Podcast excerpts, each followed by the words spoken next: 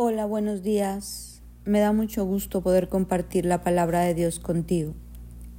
Y en estos días te he estado hablando de cualidades de carácter, que Dios nos habla en su palabra, de aprender a trabajar en equipo, de ser fieles. Y en este día quiero hablarte de lo que está en Hebreos 5:12. Hace tanto tiempo que son creyentes que ya deberían estar enseñando a otros en cambio, necesitan que alguien vuelva a enseñarles las cosas básicas de la palabra de Dios. Son como niños pequeños que necesitan leche y no pueden con alimento sólido, pues el que se alimenta de leche sigue siendo un bebé y no sabe cómo hacerlo correcto. El alimento sólido es para los que son maduros, los que a fuerza de práctica están capacitados para distinguir entre lo bueno y lo malo. Dios nos habla mucho en su palabra de alcanzar la madurez. Y esto no se trata de la edad que tenemos. Imagínate hijos maduros, un matrimonio maduro, gente laboral trabajando contigo en madurez, amistades en madurez. Dios nos invita a la madurez. La palabra dice que Él ha preparado mucha bendición, el alimento sólido Dice, es para los maduros, los que a fuerza de la práctica están capacitados para distinguir entre lo bueno y lo malo. Qué importante madurar en los caminos de Dios. Qué importante ser gentes congruentes en las que Dios pueda confiar y revelarse a nuestra vida. Las personas cuando maduramos nos volvemos personas confiables, perseverantes, estables, enraizadas.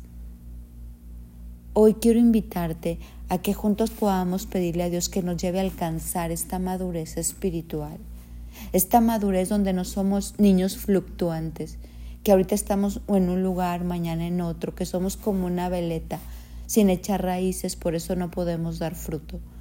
Porque un árbol cuando no está enraizado o una plantita no crece y no da fruto. Hoy necesitamos ser de esa gente madura, de esa gente que se puede fiar, confiar, de esa gente que sabe tomar buenas decisiones.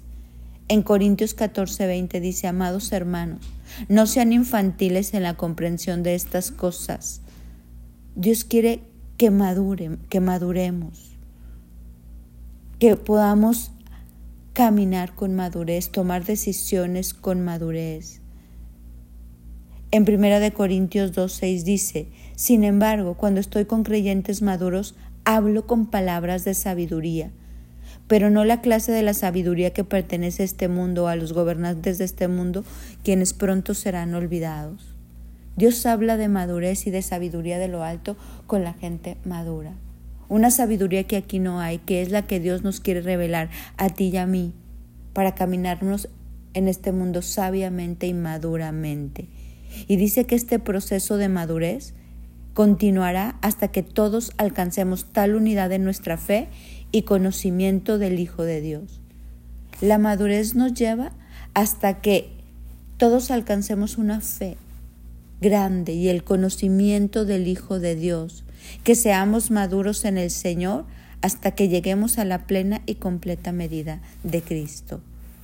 Esta madurez nos lleva a crecer más y más y más en lo que Dios quiere hablarnos. Y Dios habla en Juan, en toda la palabra nos habla de la madurez, en primera de Juan.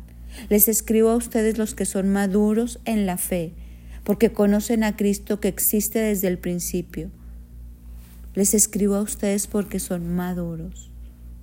Hoy vamos a pedirle a Dios esta madurez esta madurez que nos hace personas de intimidad, de profundidad, de fiar, personas estables y confiables, personas de una sola pieza, unidos a Cristo que es Jesús, que lo que pensamos, sentimos, hablamos, genuinas y verdaderas, y que esta madurez siempre nos lleve a ser sabios, a dar buenos consejos y a caminar en estos caminos maravillosos que Dios ha planeado para cada uno de nosotros. Hoy seamos maduros, seamos constantes, como dice Santiago 1.4.